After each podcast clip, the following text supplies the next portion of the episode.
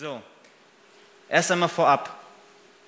Diese Predigt wird sich um das Thema Heiligung drehen. Das heißt, es geht um ein Thema, was sich nicht so sehr auf Evangelisation bezieht, sondern mehr für Leute, die schon im Glauben sind. Das heißt, für Leute, die jetzt noch nicht so viel mit Jesus und dem Glauben anfangen können.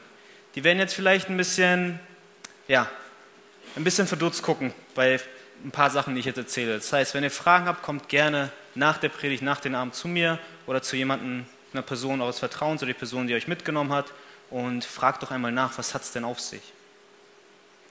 Wir befinden uns immer noch im Hebräerbrief, Hebräer 12, von Vers 12 bis 17. Wir machen es sonntags immer so, dass wir immer, wenn wir das Wort lesen, gerne aufstehen. Und ich hätte eine kleine Bitte, dass wir es doch heute auch mal tun. Aus Respekt einfach vor dem Wort, dass wir einmal ganz kurz zusammen aufstehen. Genau. Ihr seid die jungen Leute, sonntags sitzen die alten Leute da. Das heißt, ihr müsst aufstehen. So, und wir lesen einmal gemeinsam. Hebräer 12, Abvers 12. Darum richtet die müden Hände, müden Hände und die wankenden Knie wieder auf und macht gerade Bahn für eure Füße, damit das Lahme nicht strauchelt, sondern vielmehr gesund wird. Jagt dem Frieden nach mit allen und der Heiligung, ohne die niemand den Herrn sehen wird. Und achtet darauf, dass nicht jemand Gottes Gnade versäumt dass nicht etwa eine bittere Wurzel aufwachse und Unfrieden anrichte und vieles durch diese verunreinigt werden. Dass niemand ein, Unzüchtiger sei oder ein Gottloser wie Esau, der um seine Speise willen seine Erstgeburt verkaufte. Denn ihr wisst, dass es später, als er den Segen erben wollte, verworfen wurde. Denn obwohl er mit Tränen suchte, fand er doch keinen Raum zur Buße.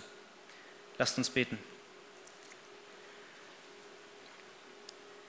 Himmlischer Vater, hab Dank dafür, dass wir uns hier in deinem Namen versammeln dürfen. Hab Dank dafür, dass wir aus deinem Wort schöpfen dürfen, Herr. Und ich bitte dich einfach, dass du uns gerade bei dieser Thematik, bei dem Thema Heiligung, Herr, wo es darum geht, dir ähnlicher zu werden, wo es darum geht, unser Leben komplett auf dich auszurichten, dass du uns offene Herzen schenkst für dein Wort, Herr, dass du mich in meiner Schwachheit gebrauchst, Herr. Du siehst, ich bin kaputt, ich bin müde, Herr, ich bin, ja, ich bin ein bisschen am Ende, Herr, aber du gebrauchst mich einfach. Du gebrauchst mich, du ziehst das raus, was für dich nötig ist, Herr, um die Herzen zu berühren und alles andere wirfst du weg, Herr.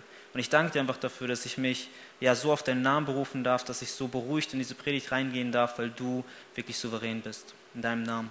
Amen. Setzt euch gerne. Genau.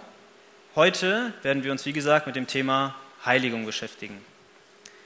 Besonders Vers 14, also ich werde mich so ein bisschen eigentlich nur auf Vers 14 beziehen. Ich weiß nicht, das kommt vielleicht überraschend für die anderen jetzt, aber ich werde auf die anderen Verse gar nicht so eingehen, weil für mich Vers 14 der zentrale Vers ist. Der ist bei euch vielleicht auch schwarz markiert, das kann gut sein. Ähm, genau. Ich möchte dich fragen, was stellst du dir unter Heiligung vor? Heiligung ist ein Begriff, den wir ständig in der Gemeinde hören. Die ganze Zeit. Heiligung hier, Heiligung da. Wir hören das irgendwie die ganze Zeit. Ne? Aber weißt du auch, was es für dich persönlich, was es für uns persönlich bedeutet? Ich denke, die meisten werden schon was mit dem Begriff anfangen können. Andi hat es ja auch schon ein bisschen gespoilert, glaube ich, hat gesagt, so ähnlich werden wie Jesus. Und ähm, darum geht es, Jesus ähnlicher zu werden. Aber warte mal, Jesus war doch perfekt, oder nicht? Wie soll ich perfekt werden? Und da kommen wir auch schon zu meinem ersten Punkt, und für alle, die jetzt mitschreiben, können sich gerne die Punkte aufschreiben. Das ist der erste Punkt. Heiligung ist nicht gleich Perfektion. Also nochmal, Heiligung ist nicht gleich Perfektion. Viele Christen haben leider dieses Verständnis davon, dass sie sagen, wir wollen auf dieser Welt einen Zustand der kompletten Sündlosigkeit erreichen. Wir wollen wirklich sündlos sein. Ist das realistisch? Ich glaube nicht. Und sie stellen sich, also ich stelle mir das so vor, dass sie denken, Heiligung wäre so eine Leiter. Das sind Leiter, die sie hochklettern. Für jedes gute Werk, für jedes, was sie einmal in der Heiligung vorangeschritten sind, klettern sie ein hoch, ein hoch, ein hoch, ein hoch, bis sie dann ganz oben angekommen sind. Und dann haben sie die Heiligung durchlaufen, dann sind sie sündlos. Falls du selbst auch so denkst oder gedacht hast, dann muss ich dich leider enttäuschen, weil diese Leiter, die du hochkletterst, hat kein Ende. Wir werden auf dieser Welt niemals die höchste Stufe erreichen. Das wird auf dieser Welt nicht passieren. Wenn wir sagen, wir haben keine Sünde, so verführen wir uns selbst und die Wahrheit ist nicht in uns. 1. Johannes 1, Vers 8. Sünde auf dieser Welt wird nicht vergehen, noch nicht vergehen. Solange das so ist, brauchen wir jemanden, der für unseren Ungehorsam gegenüber Gott eintritt und die Sünde und die Ungerechtigkeit, die wir dem Vater gegenüber erweist haben, ausgleicht irgendwie. Ne? Es muss ja irgendwie Gerechtigkeit herrschen. Und wenn jemand sündigt, so haben wir einen Fürsprecher bei dem Vater, Jesus Christus, ebenfalls in 1. Johannes. Dass Jesus für uns da ist, das müssen wir meistens. Ne? Dass, er, dass, dass wir durch seinen Tod gerechtfertigt sind, dass er sein Blut für uns vergossen hat, das wissen wir alles in der Theorie. Wenn wir ein paar Mal vielleicht hier schon waren, wenn wir vielleicht als Kind schon damit aufgewachsen sind, wir können da irgendwie die Verbindung ziehen. Wir wissen, was damit gemeint ist, aber kannst du das persönlich für dich auch annehmen? Hast du Sehnsucht danach, dich von dieser Welt komplett abzuwenden und hin zu Jesus zu wenden? Oder hast du das Gefühl, in diesem Kreislauf der Sünde gefangen zu sein? Oft wollen wir als Kind Gottes wirklich sein Wort komplett leben. Aber wir wollen nicht auf die Welt verzichten. Wir wollen beides irgendwie haben. Und du weißt selbst, welche Bereiche in deinem Leben betroffen sind. Du sitzt hier, ich stehe hier, wir wissen, welche Bereiche in unserem Leben betroffen sind. Wir versuchen, Anhänger Christi zu sein, aber irgendwie ziehen uns Sachen noch aus der Welt. Und Jesus selbst unterscheidet zwischen seinen Kindern und der Welt. Er geht sogar so weit, dass er in Lukas 14 sagt, dass, nicht mal, dass unser Herz nicht mal an unserer Familie hängen sollte. Also gar nicht an uns selbst, nicht mal an unserer Familie, an den engsten Kreis, den wir eigentlich haben im, Normalfall. Wenn jemand zu mir kommt und hasst nicht seinen Vater, Mutter, Frau, Kinder, Brüder, Schwestern und dazu sich selbst, der kann nicht mein Jünger sein. Ich habe jetzt eine Bitte an euch. Lauft jetzt bitte nicht nach Hause und sagt jedem einzigen Familienmitglied, dass ihr sie hasst, weil habt ihr es falsch verstanden. Nicht, dass ihr morgen vom Gottesdiensttisch irgendwie im Frühstückstisch sitzt und mit eurer Mutter redet und ihr euch fragt, du, wie war es eigentlich gestern in der Jugend? Ja, Leon hat gepredigt, ja, und eigentlich, ähm, ja, soll ich dich hassen? Und ach ja, Papa, wenn du schon mal hier bist, dich kann ich auch nicht leiden. Das ist natürlich damit nicht gemeint. Unser Herz sollte nicht an den Dingen hängen, auch wenn sie uns super wichtig erscheinen. Familie zu haben ist natürlich wichtig. Familie zu pflegen ist sehr wichtig. Das Wort Gottes selbst ruft uns auch zur Liebe untereinander auf. Es sagt nicht, dass wir miteinander im Streit sein sollen. Was damit gemeint ist, ist, dass wir alles für Jesus aufgeben sollen, dass wir nichts mehr leben, lieben sollen als Jesus, dass wir Jesus die oberste Priorität in unserem Leben sein soll, auch vor unserer Familie. Und Fakt ist, die Sünde ist noch da, aber wenn du Jesus kennengelernt hast, dann hat sie keine Macht mehr über dich. Hat sie keine Macht mehr über dich. In dem Moment, in dem Jesus uns das neue Leben gegeben hat, ist in uns statt der Liebe zur Sünde ein Hass auf die Sünde entstanden. Und wenn du vom Neuen wiedergeboren bist, dann ist das die natürliche Folge deines Handelns und deiner Herzenseinstellung, dass du in der Heiligung voranschreitest, dass du geheiligt bist, dass du dich abwendest von der Welt. An ihren Früchten sollt ihr sie erkennen.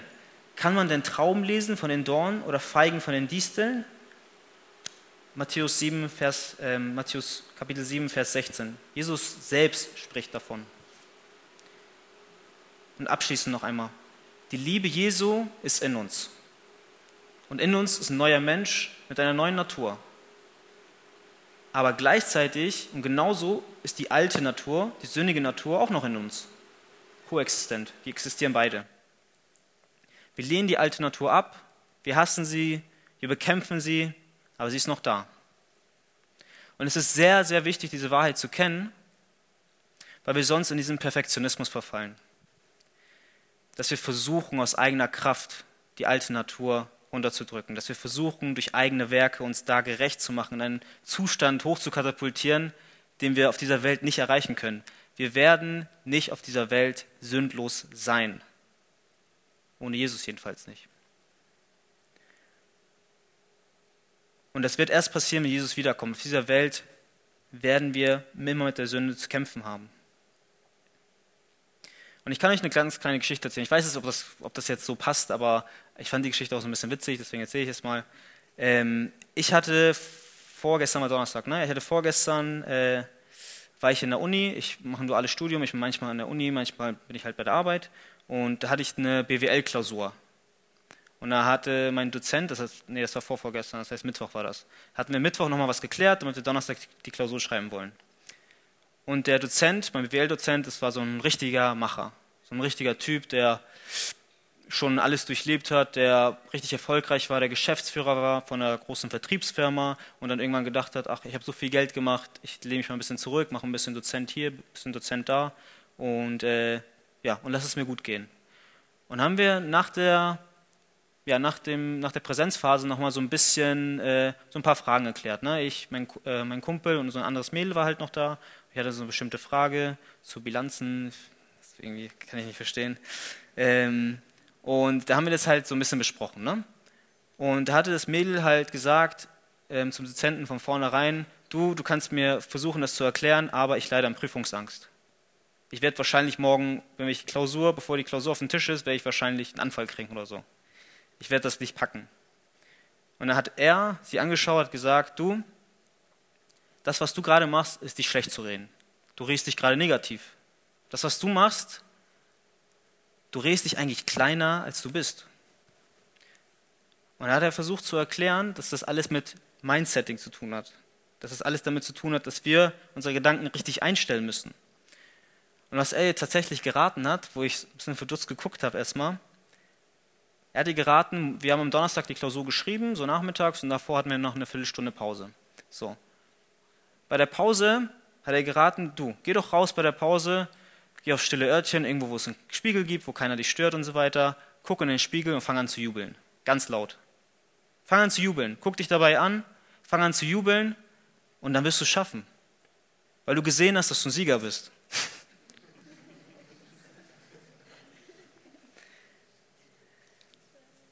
Ich weiß nicht, ob sie es gemacht hat, ne? Ich habe keine Ahnung. Aber ihr seht, wie die Welt versucht, mit Tricks, mit eigenen Werken, mit Sachen uns selbst zu beeinflussen. Angst ist etwas, was wir nicht in den meisten Fällen nicht beeinflussen dürfen äh, können. Das ist eine Sache, da brauchen wir die Hilfe von Gott. Da kann mir jeder erzählen, was er möchte. Angst, Zwänge, ähm, Zweifel und so weiter. Das sind alles Dinge, da muss uns jemand externes da rausholen, weil wir sind gefangen darin. Und wenn, wenn dieses Mädel Prüfungsangst hat und der ähm, Dozent das sagt, ähm, natürlich hat sie es erstmal geglaubt, hat es und so weiter gemacht, aber ich glaube, bei der Klausur hat es auch nicht so viel gebracht. Ich kann euch sagen, was ich gemacht habe vor der Klausur. Ich habe gebetet, damit das alles so hinhaut. Lege diese Gedanken ab, gezwungen, alles richtig machen zu wollen. Und schau lieber auf die Vergebung, die du erhalten hast, und lebe täglich von der Wahrheit am Kreuz. So wie unsere Sünden bekennen, so ist er treu, dass er uns unsere Sünden vergibt. Auch wieder in 1. Johannes. Also ich habe 1. Johannes, fand ich richtig cool, habe ich äh, ganz viel genommen, weil es einfach ganz gut gepasst hat. Jesus weiß, dass ich versagt habe in meinem Leben. Er weiß das. Aber er tritt vollkommen für mich ein. Vollkommen. Nicht nur für mich, auch für dich. Und das täglich anzunehmen, darin besteht mein Wachstum. Täglich Jesus anzunehmen. Und das ist auch letztendlich meine Hoffnung. Und der Autor des Hebräerbriefes sagt uns, ähm, in was für einer Art und Weise wir die Heiligung suchen sollen. Wir sollen ihr förmlich nachjagen, richtig nachjagen. Jagt dem Frieden nach mit allem unter Heiligung, ohne die niemand den Herrn sehen wird. Vers 14. Also im Vers 14 dreht sich heute alles. Mein zweiter Punkt heißt deshalb, jagt nach der Heiligung. Zweiter Punkt, jagt nach der Heiligung. Ich weiß nicht, wie es euch geht, aber manchmal wenn am Tag viel los war, wenn ich viel Stress hatte, dann äh, kann ich nachts nicht so gut einschlafen. Dann denke ich immer viel nach über das, was passiert ist. Ich denke immer viel nach, was hätte ich anders machen können und so weiter. Ich bin halt so ein Mensch, der viel überdenkt. Und letzte Woche hatte ich halt so eine Nacht. Ne? Meistens stehe ich dann auf, esse eine Kleinigkeit oder lese ein bisschen oder daddel ein bisschen an der Konsole, je nachdem. Und äh, Diesmal habe ich einfach den Fernseher angeschmissen. Und da lief eine Doku von, ich weiß nicht, wie das heißt, ich glaube National Geographic heißt das, wo die ganzen Tiere zeigen und so. Und da ging es um das Jagdverhalten von, ich sage jetzt mal Löwen. Ich weiß nicht, welche Tiere es waren. Kann auch Leoparden oder sonst was gewesen sein. Es waren, glaube ich, Löwen. So. Es ging um das Jagdverhalten von Löwen. Und da ist mir der Gedanke gekommen, was ist eigentlich in Vers 14 gemeint, wenn da steht, jagt nach? Weil meistens finden wir in der Schrift so Begrifflichkeiten wie sucht, folgt, seid Anhänger von, aber irgendwie nie jagt nach, oder? Es kann sein, dass das irgendwo steht, aber ich habe es noch nie gelesen. Wenn ein Löwe jagt, wieso jagt er dann? Wieso jagt ein Löwe? Jagt, weil es ein Raubtier ist. weil es einen Jagdtrieb hat. Aber letztendlich tut er das doch, um zu überleben, um zu essen, um sich zu ernähren, oder nicht? Weil wenn er nicht jagt, dann überlebt er auch nicht. Und zu den natürlichen Beutetieren des Löwen gehören Antilopen, Gazellen, Büffel, Zebras, Hasen, Vögel und manchmal sogar Fische, in seltensten Fällen auch Giraffen und Elefanten, also sagt Wikipedia jedenfalls. Habe ich nicht auswendig gelernt. Und wir sind uns bestimmt einig, dass so ein junger Löwe sich eher darüber freuen würde, über so ein schönes Büffelsteak, als jetzt über so, so ein Hasenfoto oder so. Ein Büffel aber zu erlegen, muss man dazu sagen, ist viel, viel schwieriger als so einen kleinen Feldhasen. Ich denke, einen guten Vergleich können wir dort auf die in Vers 14 beschriebene Jagd ziehen, oder? Und deswegen möchte ich dich jetzt mal fragen, wonach jagst du? Wonach jagst du? Wir Menschen haben in irgendeiner Art und Weise immer das Bedürfnis, genauso wie, das, wie der Löwe den Jagdtrieb hat, haben wir das Bedürfnis, immer irgendwelchen Dingen, ich nenne es jetzt mal hinterher zu jagen, weil es einfach die Begrifflichkeit in dem Text ist. Sachen, die uns wirklich wichtig sind. Wenn du unbedingt einen guten Schulabschluss oder wenn du unbedingt einen guten Job, unbedingt ein gutes Standing in deiner Firma haben möchtest, dann wirst du dem Lernen hinterherjagen. Dann wirst du deinem Platz da ganz oben hinterherjagen. Und du wirst alles dafür tun, um das zu erreichen. Weil es für dich darum geht, zu überleben oder nicht zu überleben.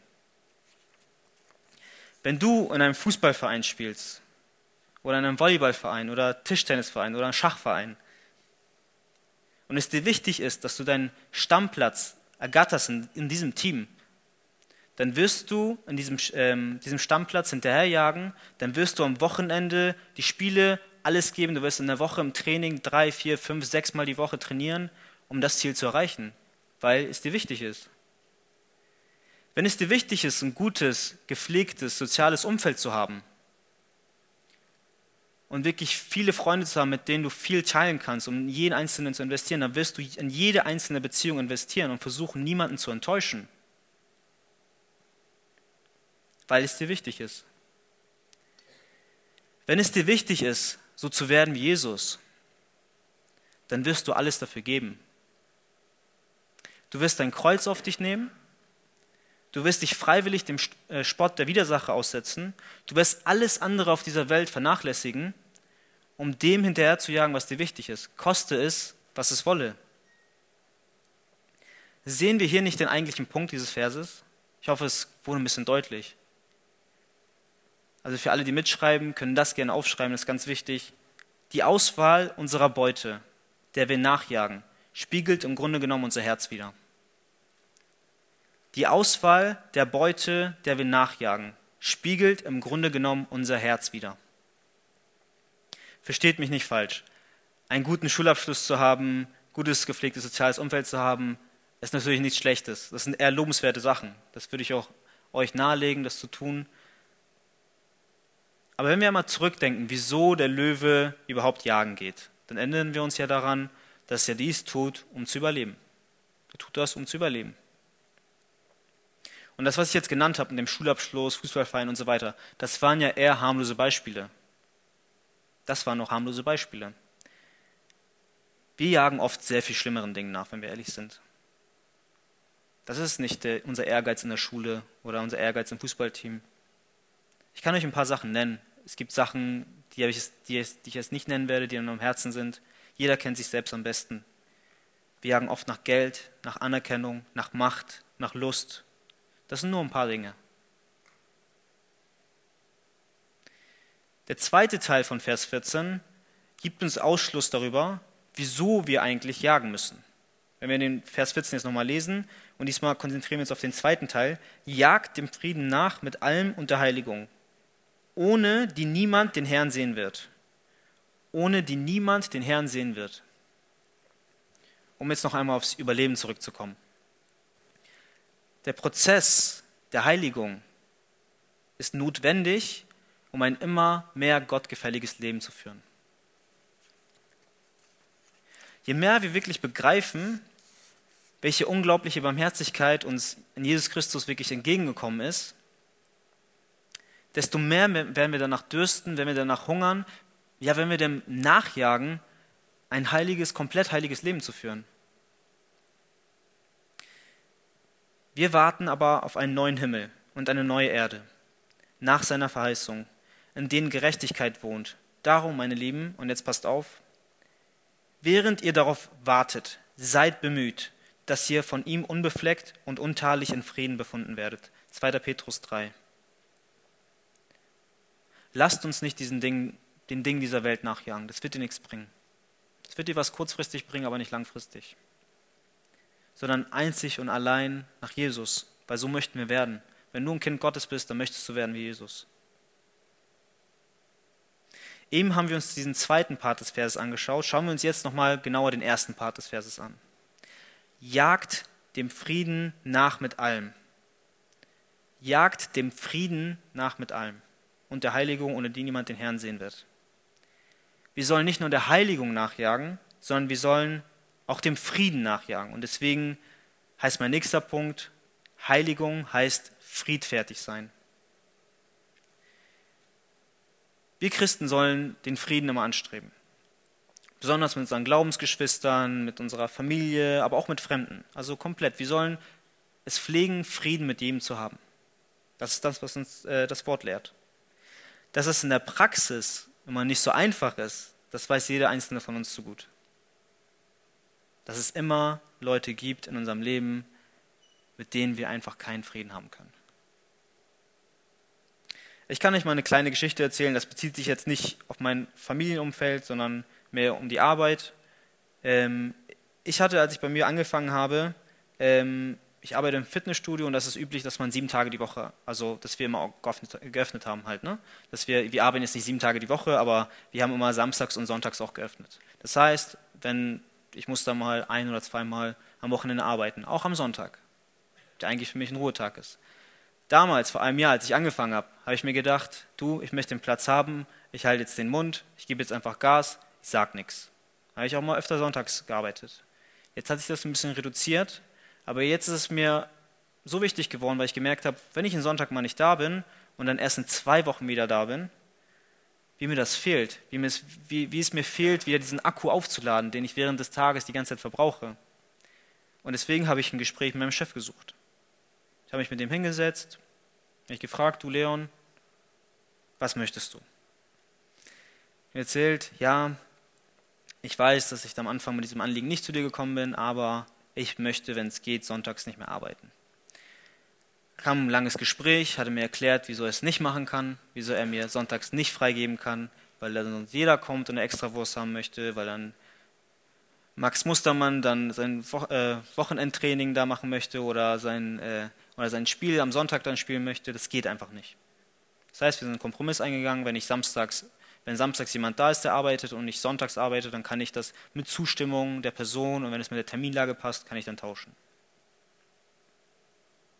Aber ihr könnt euch vorstellen, dass ich da jetzt nicht so den Frieden hatte mit der Sache. Also mir hat es nicht so gefallen.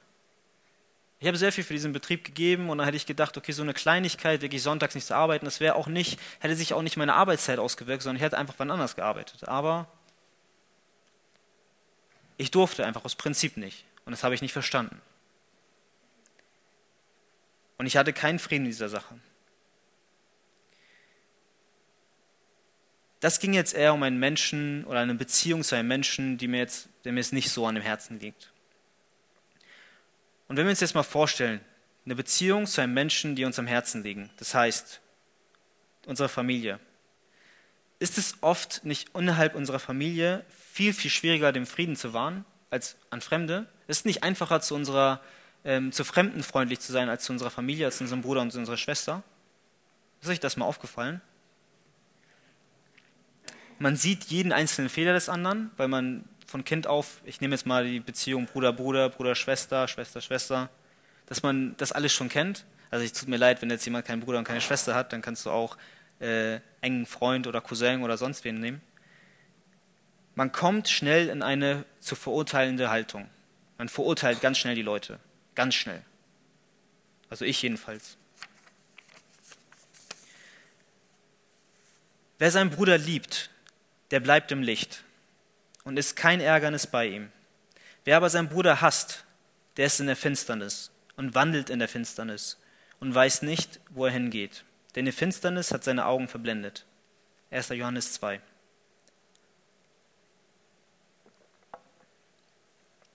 Gott beschreibt uns, ähm, was passiert, oder Gott beschreibt, was passiert, wenn wir unseren Bruder hassen. Ersetze das Wort Bruder durch Schwester, Mutter, Vater, egal. Ich nehme jetzt mal den Begriff Bruder. Die Person, die für dich Familie heißt. Das muss nicht mal dein eigenes Fleisch und Blut sein. Wenn mein Bruder, mit dem ich über 20 Jahre zusammengelebt habe, Mika, der, wohnt, der ist momentan, der wohnt in Kiel und studiert dort, mit dem ich wirklich 20 Jahre zusammengelebt habe, teilweise auch in einem Zimmer, mit dem zusammen aufgewachsen bin, durch dick und durch dünn gegangen bin, bei uns beiden mehr durch dick als durch dünn, und mit dem zusammen so viel Mist angestellt habe. Von Kindheitstagen an, also mein eigenes Fleisch und Blut. Und wehe, mein Bruder macht einen einzigen Fehler. Ihr glaubt gar nicht, wie sehr ich in diesem Moment wirklich aufs Schärfste verurteile. Aufs Schärfste. Wenn er gleichen Fehler einem Fremder machen würde, ich glaube, ich würde nicht so reagieren.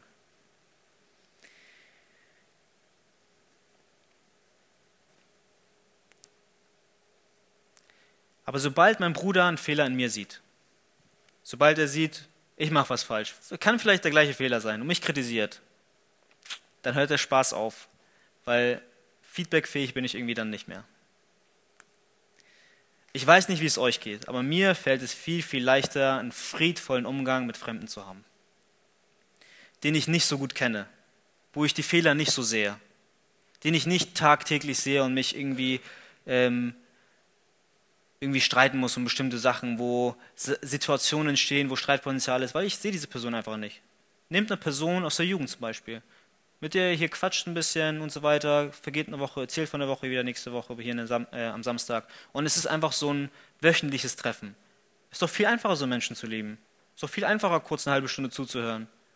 Aber wenn dann der Bruder oder so oder die Schwester ins Zimmer kommt und sagt, ich möchte jetzt gerne das Oberteil haben oder ich möchte jetzt gerne den Fußball haben oder keine Ahnung, sonst was, ich habe mir jetzt keine Beispiele aufgeschrieben, deswegen finde ich was, ähm, dann ist es doch viel, viel schwieriger, mit dieser Person wirklich friedvoll umzugehen. Und häufig verfallen wir in diesen Schutzmechanismus und wollen uns wieder rechtfertigen. Wenn es darum geht, wenn ich euch jetzt sage, seid fried, friedvoll mit allem, habt einen friedvollen Umgang mit allen. Ja, ich würde gerne Frieden mit dieser Person haben, aber diese Person macht es mir unmöglich. Mit seiner, mit ihrer Uneinsichtigkeit, mit seiner und ihrer Herzenseinstellung, mit seiner und ihrer Handlung, alles. Ich, ich würde ja gerne, ich würde ja wirklich gerne mit dieser Person friedvoll umgehen, aber die Person will einfach nicht. Was soll ich da machen? Was soll ich jetzt da machen? Irgendwie gehören ja zwei dazu, oder? Schauen wir uns an, was Paulus dazu sagt, oder? Ist es möglich, so viel an euch liegt, so habt mit allen Menschen Frieden. Ist es möglich, so viel an euch liegt, so habt mit allen Menschen Frieden. Für alle, die es vergessen haben, Römer 12, Vers 18, die, die so eine Situation haben oder so eine Ausrede. Oder auch schon Mose damals, auch schon im Alten Testament, als er, als sich so ein Streit anbahnte mit seinem Neffen Lot, hat er auch gesagt, willst du zur Linken, so will ich zur Rechten, willst du zur Rechten, so will ich zur Linken. dem anderen Menschen den Vortritt zu lassen, ist oft ein weiser Weg, Frieden mit allen Menschen zu haben und zeugt wirklich auch von geistlicher Reife. Und wie schaffe ich es jetzt, ein friedvolles Herz zu haben? Sowohl meiner Familie als auch Fremden gegenüber. Wie schaffe ich das? Wo steht, steht die Lösung? Also ich denke, ich weiß nicht, ob das jetzt die Lösung ist, das ist jetzt von mir eine Interpretation. Ich denke, die Antwort liegt ganz klar in 1. Korinther 13. Das ist eine berühmte Stelle, die lesen ganz viele Leute, wenn sie heiraten, vor, obwohl sie nicht wissen, was es bedeutet. Ich lese das einmal ganz kurz vor. Die Liebe ist langmütig und freundlich. Die Liebe eifert nicht. Die Liebe treibt nicht Mutwillen, sie bläht sich nicht auf, sie verhält sich nicht ungehörig, sie sucht nicht das Ihre, sie lässt sich nicht erbittern. Sie rechnet das Böse nicht zu, sie freut sich nicht über die Ungerechtigkeit, sie freut sich aber an der Wahrheit. Und jetzt ganz wichtig für den friedvollen Umgang, Sie erträgt alles, sie glaubt alles, sie hofft alles, sie duldet alles. Also wenn ihr euch wieder was aufschreiben wollt, beziehungsweise Matze macht das immer ganz gerne, er sagt immer, wenn er die ganze Predigt vergisst, dann äh, vergisst nicht diesen Einsatz. Das mache ich jetzt auch mal, ja? Ist okay? Die Grundlage eines friedvollen Herzens ist die Liebe Gottes in uns.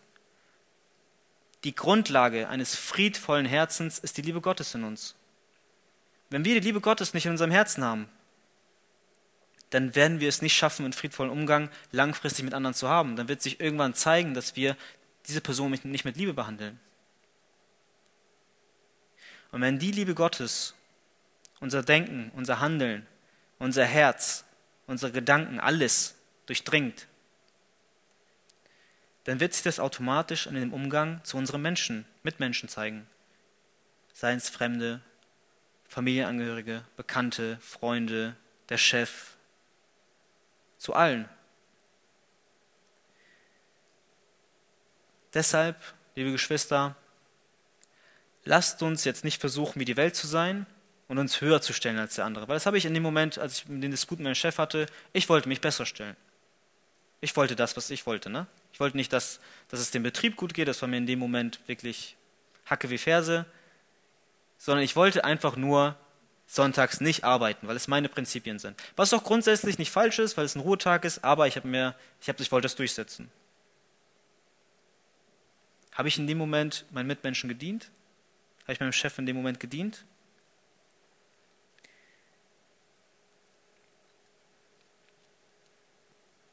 Lasst uns vielmehr so sein wie Jesus.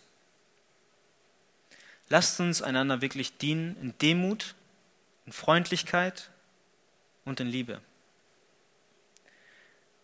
Und dann versichere ich dir, auch wenn die Umstände jetzt nicht immer friedlich sein werden, und ich möchte auch nicht, äh, und ich möchte jetzt auch nicht irgendwie predigen, dass, die, dass wenn du das jetzt machst, dass die Umstände sich verbessern. Nein, das, wär, das, das wäre Wohlstandsevangelium. Das wird vielleicht nicht passieren.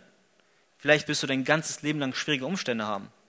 Ich möchte jetzt nicht entmutigen, aber es kann so sein. Es gibt Menschen, die haben die ganze Zeit einfach ein schweres Leben.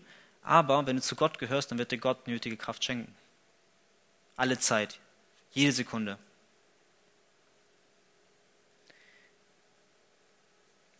Und Gottes Frieden wird dich durchdringen. Und dein Leben wird es durchdringen und du wirst Freude daran haben. Ich möchte auch gerne bei dieser Thematik auch ermutigen, dass wenn, ich kenne das, das ist am meisten ein empfindliches Thema, wenn man Streit mit jemand anders hat, wenn man den Frieden nicht suchen kann. Gleich, wenn wir ähm, während des Lobpreises für die Leute beten lassen und das Jugendteam hinten am Vorhang steht. Ich werde da selbst auch stehen. Dann könnt ihr gerne eine Person aus Vertrauens auswählen. Das muss nicht jemand aus dem Jugendteam sein. Macht es doch gerne untereinander, wenn ihr sagt, ich vertraue dieser Person. Lasst für euch beten. Schafft diese Situation, diesen, diesen Unfrieden, dieses, ähm, ja, diesen Unmut aus eurem Leben. Versucht es zu bereinigen, so schnell wie möglich. Und zum Schluss. Heiligung ist ein Geschenk.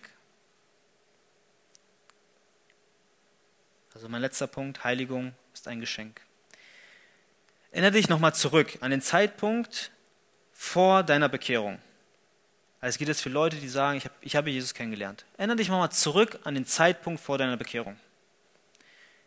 Jeder kann das gerne in Gedanken für sich machen ähm, und so ein bisschen mitdenken. Ich mache das jetzt mal für mich und sage euch mal, was da rauskommt. Und ich beschreibe mich mal, wie ich mal war.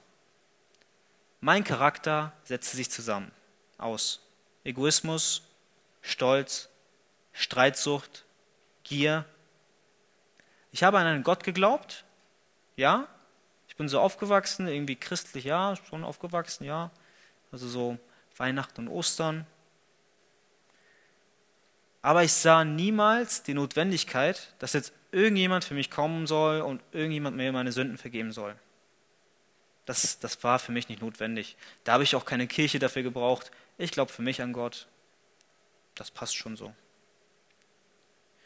Und dass ich mich für irgendjemanden verändern muss, egal welche Person, meine Eltern, meine Freundin, ähm, Freunde und so weiter. Wenn ich mich für irgendjemanden verändern muss, das zeugt für mich von schwachen Charakter. Das ist für mich Schwachheit. Denn ich bin so, wie ich bin. Und wenn es anderen nicht passt, dann ist das nicht mein Problem. Als Jesus in mein Leben kam, stellt sich natürlich alles auf den Kopf.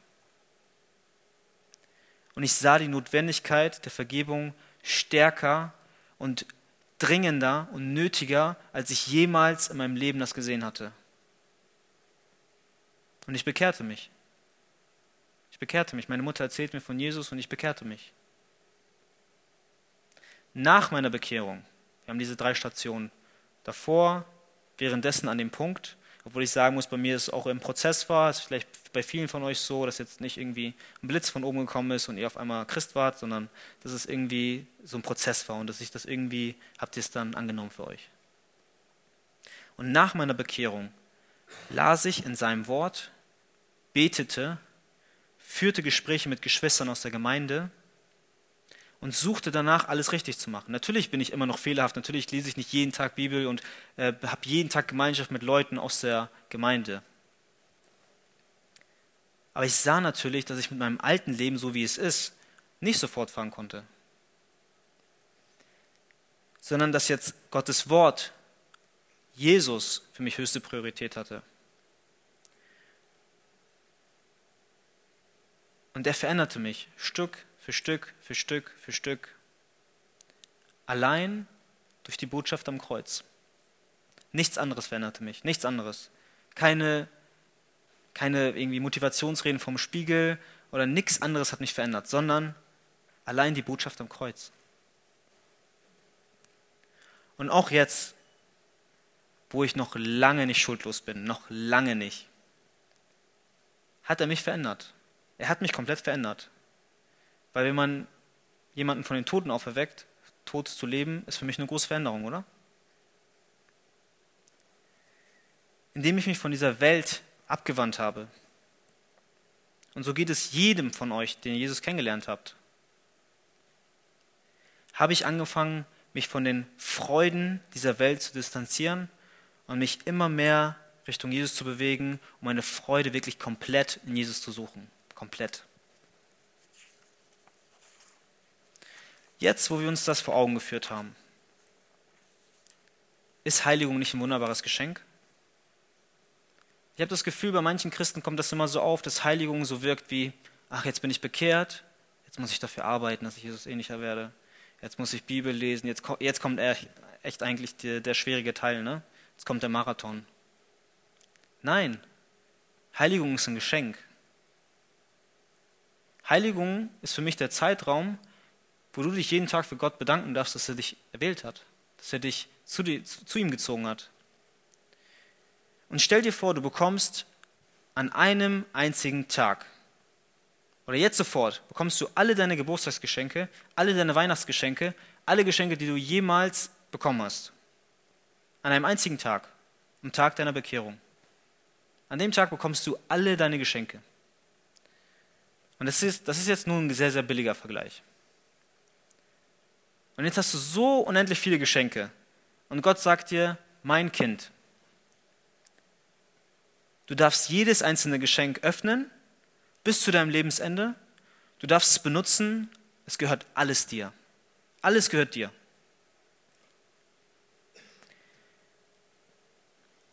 Das, meine lieben Geschwister, ist mein Verständnis von Heiligung. Das ist mein Verständnis von Heiligung. Er selbst, der seinen Sohn, seinen eigenen Sohn nicht verschont, sondern ihn für uns alle dahingegeben hat, wie sollte er, wie sollte er uns mit ihm nicht auch alles schenken? Römer 8, 32. Das ist ein sehr bekannter Vers. Und deswegen ist Heiligung für mich auch Gnade. Ohne Jesus werden wir immer noch in der Finsternis wandeln. Wir werden immer noch im Dunkeln. Aber weil er sich entschlossen hat, wirklich seinen Thron da oben, den er von Grundlegung der Welt verdient hat, weil er der Schöpfer ist, weil er sich entschlossen hat, diesen Thron zu verlassen, für Menschen, die ihn komplett verachten, für Menschen, die seinen Tod gefordert haben,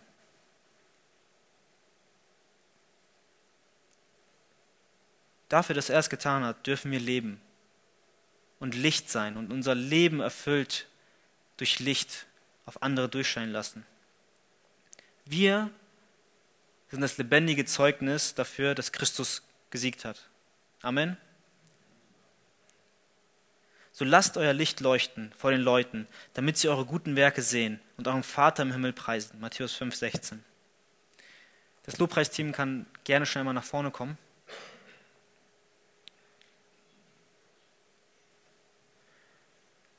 Um dem Titel dieser Predigt noch einmal gerecht zu werden, rufe ich jetzt uns, genauso wie der Autor des Hebräerbriefes, auf zur Heiligung. Tue dein Herz auf, damit Gott noch mehr Veränderungen dir schaffen kann. Versäume nicht die Gnade Gottes, versäume sie nicht, sondern tu Buße für deine Sünden. Wenn du nicht weißt, wie das funktioniert, dann such nach dem, äh, nach dem äh, Abend noch einmal ein Gespräch. Frag, was hat das auf sich? Pflege das Geschenk des ewigen Lebens in der Heiligung, indem du Jesus immer ähnlicher werden möchtest. Und erfreue dich daran, dass du sein Kind sein darfst, für immer und ewig. Lasst uns beten.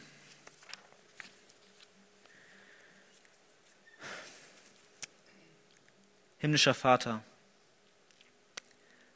hab so sehr Dank dafür, dass wir nicht mehr in der Finsternis wandeln müssen, Herr. Dass du uns da rausgezogen hast, dass allein deine Präsenz dafür gesorgt hat, dass der gesamte Raum in unserem Leben voller Licht wurde, Herr. Hab Dank dafür, dass dieses Licht so stark war, dass wir selbst dieses Licht in uns spüren dürfen, Herr, dass wir selbst dadurch leuchten. Und hab Dank dafür, dass du uns alle Zeit begleitest, Herr. Dass du uns auch in den schwierigen Situationen begleitest, dass du möchtest,